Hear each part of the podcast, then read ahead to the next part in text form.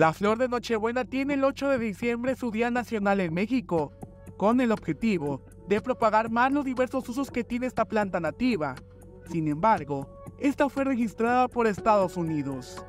Eh, la Nochebuena desgraciadamente fue registrada por Poinsett, que fue el, que, el registra, de hecho le cambió el nombre, para él se llama Poinsettia pulquérrima, y bueno, por eso eh, ya al, manejar en gran escala hay que pagar los derechos de patente, cosa que mm, legalmente no debió de haber pasado porque es una planta nativa de México.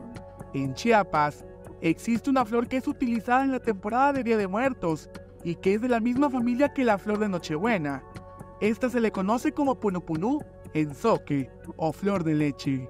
Es una especie hermana también de la, de la Nochebuena, ¿no? Euphorbia leucocéfala se llama esta, especie hermana de la Euphorbia pulchérrima, que es la, la, Nochebuena.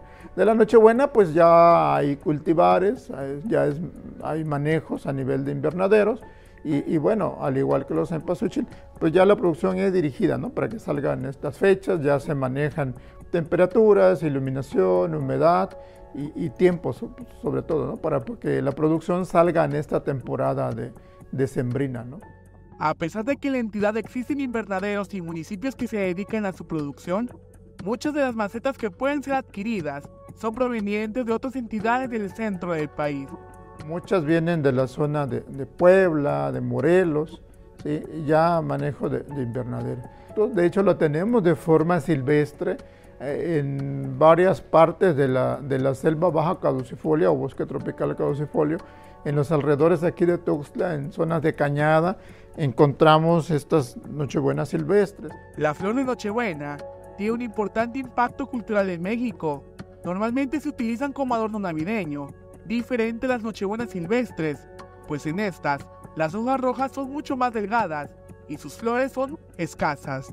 Sí, las nochebuenas son, son plantas nativas. De hecho, este, eh, tiene nombres comunes en nuestras eh, lenguas originarias. ¿no? Hay un nombre común en, en Soque, en, náhuatl.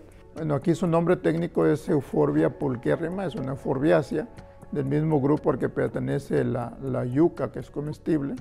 Eh, eh, otras más que son también ornamentales, como la corona de Cristo, aunque esa es africana, entre, entre otras más. Con imágenes de Christopher Canter, para Alerta Chiapas, Eric Chandomí.